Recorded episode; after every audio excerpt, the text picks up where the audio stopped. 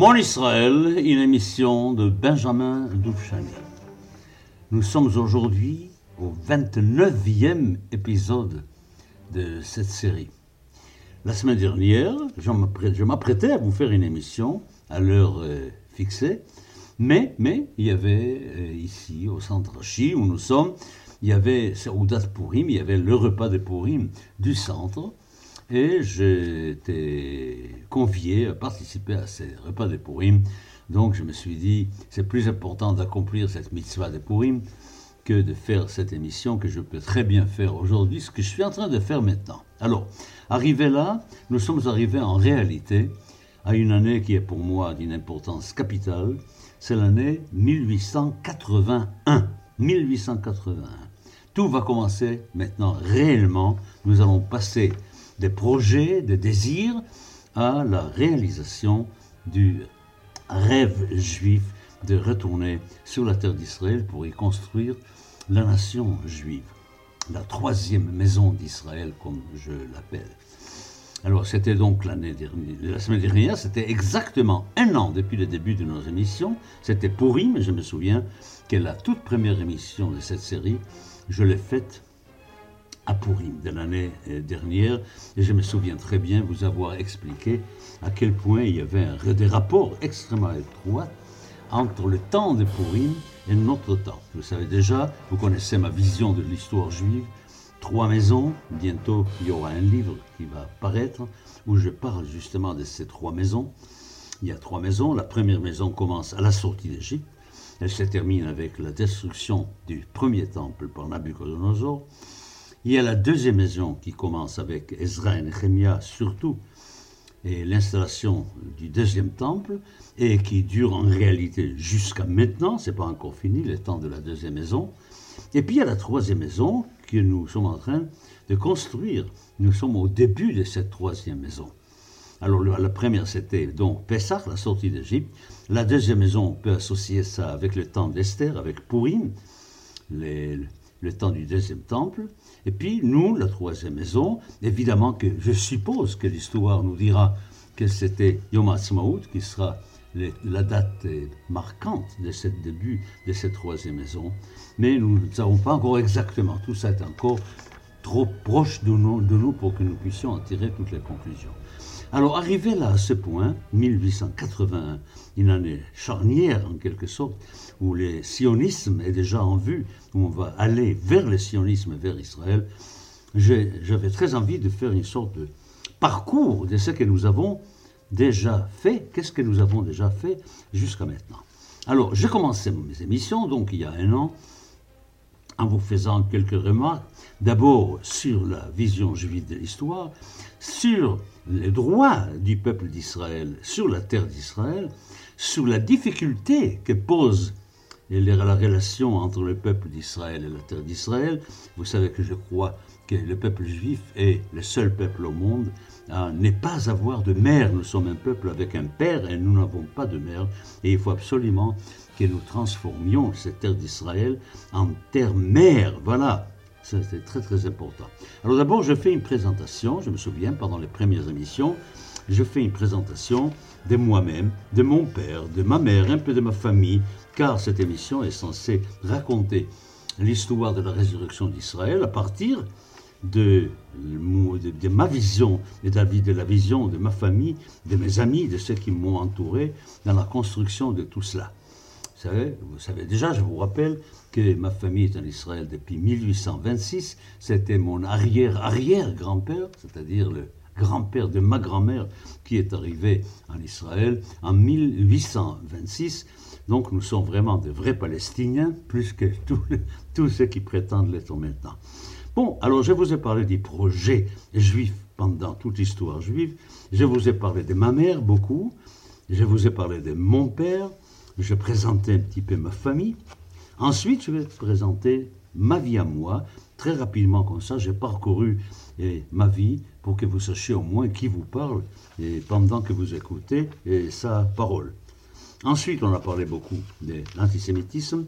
Je vous ai présenté mes idées sur l'antisémitisme, sur la dualité de l'antisémitisme, l'antisémitisme paternel, l'antisémitisme maternel. Nous allons y revenir encore beaucoup, car l'antisémitisme était la motivation principale. Il faut le dire, il faut le dire car c'est la vérité, la motivation principale du retour des Juifs vers la terre d'Israël. Vous savez, euh, étant médecin, je peux vous affirmer une chose, il est extrêmement difficile, pratiquement impossible à quelqu'un de quitter un lieu où il est vraiment très heureux, où il est très très bien, très difficile de se lever un jour et de se dire, là où je suis vraiment très très heureux, je vais me lever, puis je vais aller ailleurs. C'est très difficile. Donc il a fallu qu'il y ait quelque chose, un fouet qui nous fouette pour nous forcer à réfléchir à ce problème. Et ce fouet, c'était donc l'antisémitisme. Ensuite, il y avait un très grand problème, c'est qu'il y avait, il y a toujours une vision juive de l'histoire à travers les 6000 ans de l'histoire et en rapport avec les six jours de la création. C'est quelque chose d'extrêmement magnifique, mais qui est difficile. Il m'a fallu beaucoup de temps, plusieurs émissions, pour présenter quelle est exactement la vision juive de l'histoire du déroulement de ces 6000 ans d'histoire. Et puis aussi, pourquoi, pendant tout ce temps, le 2000 ans qu'a duré cet exil, pourquoi nous n'avons pas vraiment décidé de revenir en Israël avant Il y avait les problèmes des trois serments, Là, dans les Talmud, nous avons, dans les traités Ketubot, nous avons trois serments. Nous avons fait des serments de ne pas prendre Israël par la force. Donc, probablement, c'était un des éléments qui nous a énormément, énormément eh, gênés dans la, dans la manière d'agir. Je vous ai parlé d'Abravanel, Abravanel qui était un grand penseur et qui nous a fait une, image extraordinaire de ces déroulements de l'histoire à travers les six millénaires. Et puis il fallait arriver après à détailler tout ça. Alors je n'ai pas vraiment détaillé complètement tous les six millénaires, mais je me suis cantonné surtout à notre millénaire, c'est-à-dire le sixième millénaire, c'est le sixième millénaire qui commence en 1240, 1240, la mort de Maïmonide à peu près, et les brûlements du Talmud euh, en place de grève à Paris, place de l'Hôtel de Ville à Paris. Et puis nous avons vu les déroulements à travers le temps en comparant parfaitement ces sixième millénaire à une journée. Car vous savez que dans la Bible, dans les psaumes, on nous dit qu'un jour de Dieu, c'est mille ans. Donc il y a un rapport entre ces millénaires et une journée. Une journée qui est en réalité le, sixième jour de la création. Alors on trouve des choses absolument extraordinaires en faisant la comparaison entre une journée et le millénaire. Et j'ai essayé de vous donner tous les détails nécessaires concernant ce sixième millénaire, comment il commence au coucher du soleil, qu'est-ce que c'est que minuit, minuit, l'expulsion des Juifs d'Espagne, qu'est-ce que c'est le matin, 1740, la montée des élèves du Gaon de en Israël. Ensuite, nous sommes arrivés jusqu'à évidemment 1990, et que nous vivons il n'y a pas longtemps, qui est, le, qui est midi de cette journée, etc., etc. Je vous ai fait vraiment rentrer dans l'intimité de ce sixième millénaire pour que vous compreniez comment fonctionne la vision juive de, de, l'histoire. Et puis, une fois que nous sommes arrivés à ce minuit, minuit 1490, nous avons dit que minuit c'est le moment de la grande obscurité, mais c'est aussi le démarrage de la lumière, car à partir de minuit, nous allons vers le matin, et je vous ai beaucoup parlé, et avec un énorme plaisir, de ce miracle d'Etzfat, Qu'est-ce qui s'est passé au XVIe siècle à Sfat, une ville juive de 30 000 habitants qui, où il y avait tous les grands, les grands de la halacha, les grands de la mystique, quelque chose d'absolument extraordinaire. Et je vous avais expliqué que le mot Tzfat pour moi, c'était les initiales Sadi Pei Tav, Tzionut Peirush Torah, car en réalité, la Torah et le sionisme ont quelque chose d'extrêmement intime. Je parle de la Torah en général, de la Torah de la spiritualité juive. Car en réalité, le projet juif essentiel, c'est comment faire pour créer un État qui serait un État comme les autres, mais en même temps qui prouverait qu'il est tout à fait possible d'établir un État où l'éthique sera la valeur principale. Il y a, là quelque chose euh, qui n'est pas encore terminé, si j'ose dire, sur lequel il faut penser énormément. Et puis je pensais qu'il était temps, une fois qu'on a parlé de Shulchan Aruch, de Tzfat, de vous donner un cours et pour vous faire comprendre l'évolution de la loi juive. ce qui a fait vivre le peuple juif pendant les centaines, pendant les siècles d'exil. Vous savez ce que c'était? C'était les quatre coudées de la halakha. Les juifs avaient pour, pour patrie et la loi. La halakha, c'était ça leur patrie. Partout où ils vivaient, ils avaient autour d'eux une sorte de cercle qui, dans lequel ils vivaient, qui était le cercle saint de la halakha, dans lequel ils vivaient. Et puis je vous ai fait, je me souviens, une émission qui pour moi était extrêmement importante pour vous faire comprendre quelle était l'évolution à partir de la Torah écrite, à travers la loi orale, jusqu'à là. Et puis, on est arrivé au temps presque moderne déjà, et je vous ai fait une émission consacrée à deux personnages, Ariel d'Acosta et Shabtai des personnages qui ont joué un très grand rôle dans le réveil extraordinaire de l'envie du retour vers la terre, car le peuple a un peu oublié tout cela.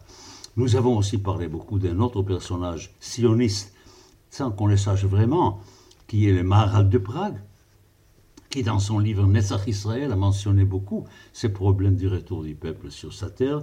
Et puis nous avons eu évidemment affaire à un personnage qui a joué un rôle immense c'est Spinoza, le philosophe Spinoza, la première fois de l'histoire juive où quelqu'un a osé mettre en question la, véracité divine de la, de la Torah. C'est-à-dire qu'il a dit que la Torah n'était pas l'œuvre de Dieu, ce n'était pas la parole de Dieu. Ce qui a créé quelque chose dans le peuple juif qui était inconnu avant, mais qui a joué un rôle absolument essentiel. N'oubliez pas que quand nous étions dispersés partout, la seule chose qui nous unissait, était la Torah. Maintenant qu'il y a un État juif, les choses se passent très différemment, et nous savons que du temps du deuxième temple, par exemple, il y avait beaucoup de manières d'être juif, tout simplement parce qu'il y avait une unité qui était créée par la présence sur la terre. C'était ça l'unité. Et eh bien nous retrouvons aujourd'hui un peu cette situation où notre unité est garantie par Israël et où nous avons la possibilité d'envisager des spiritualités multiples.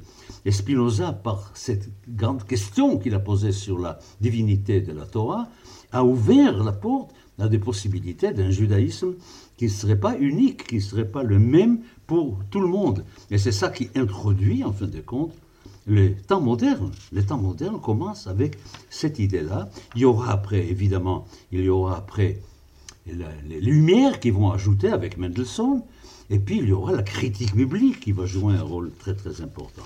Je vous ai aussi parlé du chassidisme, qui lui aussi est, sous influence un tout petit peu lointaine des Sfat et des Shabtai et qui est quelque part, et malgré les apparences, très sionistes, car il reprend sur lui les aspirations du peuple juif, les aspirations, j'oserais dire, populaires du peuple juif. De quoi rêve le peuple juif Qu'est-ce qu'il veut réellement? Qu'est-ce qu'il veut sincèrement arriver? Où, veut-il arriver?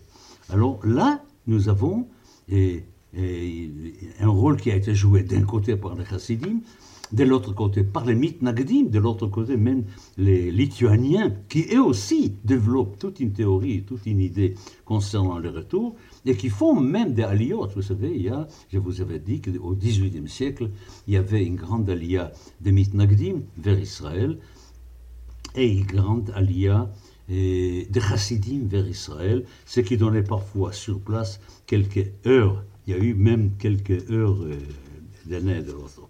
Voilà. Alors c'était ça. Et puis, et puis, et puis, il y avait euh, quelque chose qui a introduit réellement, qui a, qui a introduit réellement l'antisémitisme maternel. Maternel, c'était l'émancipation. Alors, si pendant des siècles, les autres nous proposaient d'être comme eux, convertissez-vous au christianisme, et nous avons toujours dit non, et nous avons subi la haine des autres parce que nous ne voulions pas être comme eux, avec l'antisémitisme maternel, c'est quelque chose de totalement nouveau qui va arriver, c'est que nous voulons être comme les autres, et ce sont à ce moment-là les autres qui nous disent non, vous n'êtes pas nous, vous êtes vous, vous n'êtes pas, vous êtes des étrangers. Nous ne voulons pas de vous comme faisant partie de nous. Alors là, il y a une nouveauté absolument extraordinaire qui, qui va être le moteur presque principal. N'oubliez pas, Qu'est-ce que c'est que l'affaire Dreyfus?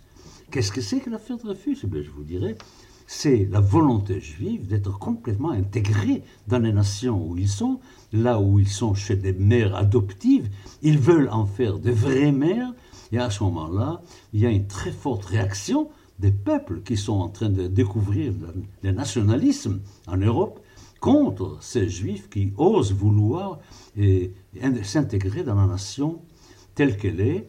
Et c'est là le chemin qui mène vers l'affaire Dreyfus et qui va mener vers Herzl, vers la constitution du mouvement sioniste, vers le premier congrès sioniste en 1897, et puis euh, à ce qui nous mène jusqu'à aujourd'hui, absolument ce qui nous mène jusqu'aujourd'hui. Et nous verrons à quel point les peuples juifs, déjà à ce moment-là, il n'est vraiment pas uniforme, hein, car il y a les juifs qui vont prendre ce chemin-là, qui mène vers le sionisme et qui mène vers Israël, et puis il y a les juifs qui ne veulent pas entendre parler de tout cela, qui font des théories sur le peuple juif en diaspora, que c'est ça son rôle.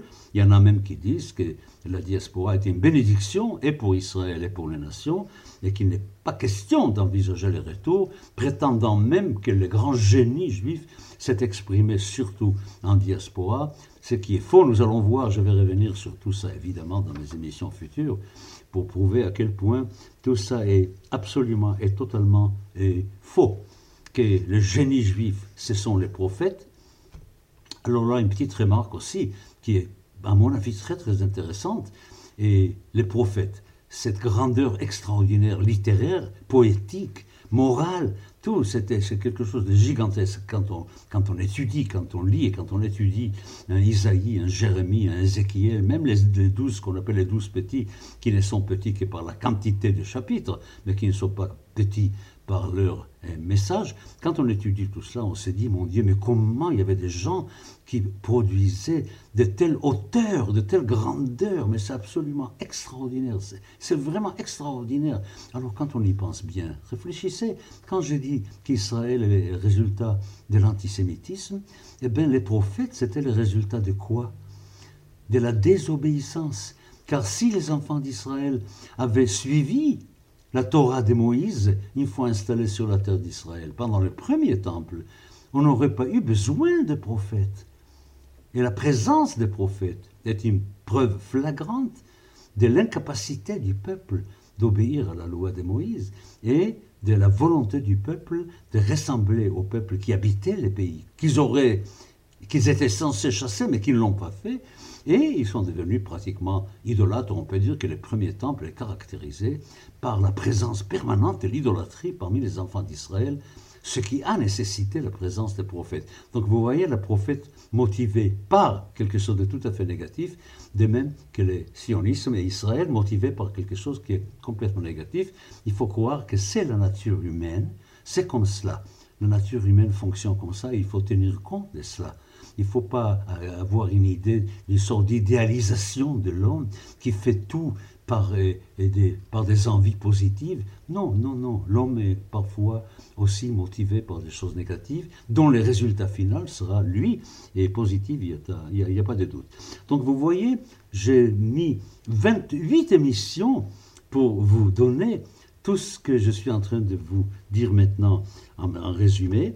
Et puis je suis arrivé donc au 19e siècle, le début de l'émancipation, et là il était grand temps, grand temps, que je vous fasse connaître ma famille. Alors c'était la grande introduction évidemment que je vous ai proposé de faire avec mes ancêtres, mes ancêtres, les générations qui m'ont précédé, et heureusement, je répète, heureusement que dans dans ses ancêtres, il y avait un au moins qui a fait le pas, qui a sauté les pas, et qui, sans qu'on parle sionisme, car on ne savait même pas ce que c'était, sans qu'il y ait un mouvement général du peuple dans cette direction, qui a trouvé les moyens par lui-même de quitter sa ville où il vivait, c'était Bialystok en Pologne, à l'est de la Pologne, Bialystok. Il s'appelait Yaakov Mordechai, Yaakov Mordechai, et puis, déjà une chose remarquable, il a vécu 112 ans, 112 ans, tout ça extra, absolument extraordinaire. 112 ans, je, me suis mis maintenant ça quand on me dit jusqu'à 120, ou, on corrige, on dit jusqu'à 100 comme 20, je dis je ne veux ni 100 ni 20, j'ai un ancêtre qui est venu le premier en Israël, en Palestine, en Israël, et qui a vécu 112 ans, c'est devenu maintenant mon but je veux arriver à 112 ans, faire comme lui, ça serait déjà tout à fait bien. Alors avec toutes les difficultés que ça pouvait imaginer, vous pouvez imaginer, c'est Yaakov Mordechai qui s'est installé, qui avait une fille, huit garçons et une fille. Les huit garçons, je vous ai dit, malheureusement, quatre étaient morts dans une épidémie en Israël, il y en avait beaucoup à ce moment-là. Quatre étaient obligés de s'expatrier, de partir en Australie pour pouvoir gagner leur vie. Et puis il y avait une fille qui était mon arrière-grand-mère, qui s'appelait Esther, une femme absolument remarquable, qui est, dont, la, dont, la tombe, on peut, visiter, on peut visiter sa tombe sur les monts des Oliviers à Jérusalem, dans les carrés Chabad, car j'appartiens, je suis je suis descendant d'une famille Chabad très importante, avec des ancêtres qui étaient des personnages très importants dans le mouvement Chabad. Et cette Esther, qui était une femme remarquable, puisque son mari avait un travail considérable pour aller partout dans le monde et ramasser ce qu'il fallait pour pouvoir construire la synagogue Chabad à Jérusalem. En, en, passant, je vous rappelle que la synagogue Chabad à Jérusalem est appelée du nom de mon arrière-grand-père, et qui était très occupé par ses études juives et par son travail pour la synagogue, et il fallait faire vivre un peu la famille, et eh bien c'était elle qui a ouvert un restaurant, un, hôtel-restaurant à Hebron, qui est devenu un haut lieu de passage pour tous les juifs qui venaient des Indes pour aller en Angleterre, les, Indes qui faisaient partie à ce moment-là, évidemment, de l'Empire britannique, et les Juifs qui étaient aux Indes, parmi lesquels il y en avait qui étaient des nobles britanniques. Il y avait surtout une famille Sasson, Sir Sasson, Sir Sasson, que, que, mon arrière-grand-père connaissait très très très bien. Et je vous ai raconté un peu l'histoire de la vie de cet arrière-grand-père qui, dans sa vie, a eu le bonheur, l'honneur, l'honneur et le bonheur d'être invité personnel de la reine Victoria au Buckingham Palace et euh, qui a visité le palais et guidé par la reine elle-même, la reine qui lui a fait visiter les palais. C'est des histoires vraiment, c'est comme un rêve. Quand je pense à ça, je me dis, il y, a, il y a vraiment un élément de rêve dans tout cela. Voilà, c'est là où je suis arrivé avec vous et dans les 28 émissions. Maintenant, la, 29e passage, à partir donc de la semaine prochaine, à partir de la 30e émission, nous sommes en 1881, nous, nous, nous commençons une nouvelle histoire juive je vous ai déjà parlé des juifs russes, je vous ai parlé de l'antisémitisme, je mentionnais l'affaire Dreyfus, mais il n'y a pas que l'affaire Dreyfus, il y a surtout, surtout, surtout l'antisémitisme. Avec les pogroms en Russie, commencent les, mouvements terribles des pogroms en Russie à partir de 1881, et nous verrons que ce mouvement va déclencher un mouvement double, d'un côté vers les États-Unis, 2 millions de juifs vont partir de l'Est de l'Europe vers les États-Unis entre 1881 et 1914, et puis l'autre mouvement qui sera le mouvement vers la terre d'Israël, vers la Palestine. Et vous avez remarqué que j'utilise beaucoup le terme Palestine, car je, je pense que c'était une énorme erreur de la part des Israéliens d'abandonner les mots Palestine et Palestinien aux Arabes ce qui donne l'impression qu'ils sont vraiment chez eux là-bas parce qu'ils s'appellent Palestiniens, ils habitent en Palestine, et que nous sommes des étrangers qui viennent chez eux. Ce qui est complètement faux, car la Palestine, c'est le nom géographique d'un lieu, et c'était le nom que les Juifs utilisaient pour marquer aussi la terre vers laquelle ils voulaient retourner. Il y avait même mes enfants, je me souviens, qui chantaient Car nous irons dans notre Palestine. Et il y avait une chanson juive qui parle de cela, et ça ne me gêne pas du tout d'utiliser le terme géographique, bien qu'il fût installé par un empereur romain qui était un ennemi des Juifs, Adrien. C'est pas grave, c'est de la géographie palestine, c'est pas de la nationalité. Voilà, écoutez, je crois que là, je suis obligé de terminer parce que le temps est passé. J'arrête là cette émission en vous donnant rendez-vous pour la semaine prochaine pour entamer la partie vraiment importante de mon histoire de la résurrection d'Israël. Évidemment qu'il y aura encore un, passage très très important, c'est quand je vais arriver aux années des 40 du XXe siècle, c'est-à-dire au moment où je participe activement, réellement, à la, à la création d'Israël, où je participe à la guerre d'indépendance, où je raconterai ma vie en tant qu'un participant à la résurrection d'Israël. À la semaine prochaine.